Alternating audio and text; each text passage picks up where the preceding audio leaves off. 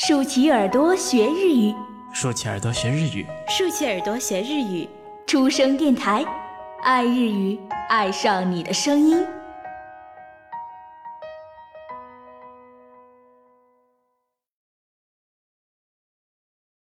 书生阅读书。2009年、ヨーロッパ8カ国を巡る一人旅。何も持たない、 ただの私、となった坂本真綾が、これまでを振り返り、これからを見つめた37日間の全記憶が、この一作に、長編エッセイ、From Everywhere。作者、坂本真綾。朗読、初恋教学部、レモン。それでは、お楽しみください。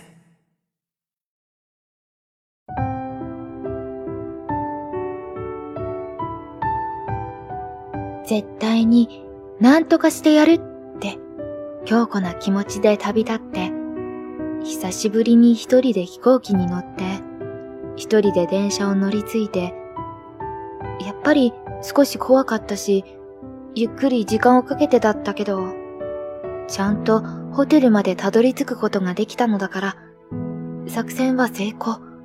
もう大丈夫かもしれないって、ようやく自信を取り戻しかけていたところだった。それなのに、到着したプラハのルズイニエ空港はとても小さくて、やけに静かで人も少なくて、ほんの2時間飛行機に乗ってきただけなのに、全く違う匂いのする国だった。まだ昼間だというのに、空は雲に覆われて街が暗い。チェコの通貨、チェココルナに両替をする。初めて見る紙幣。例によって何も知らないまま来てしまったので、とりあえず市内への行き方をインフォメーションで尋ねてみたが、訛りがきつくてよく聞き取れない。何度も聞き返したせいか、窓口のおばさんはどんどん声が大きくなって、気圧された私はよくわかっていないのに、サンキューと話を切り上げ、退散してしまった。親切にしてもらうことに慣れてたから、こんなちょっとしたことですごく落ち込む。線路バスとメトロを乗り継ぎ、市内へ。車内アナウンスも、駅や街の中の表示もチェコ語だけ。見たことも聞いたこともない言語で、読み方も意味も全然想像ができない。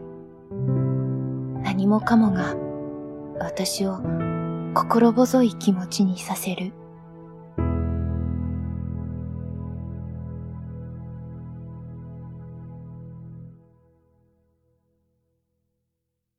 好了，今日的文章先读到这里，未完待续，期待大家下一次收听。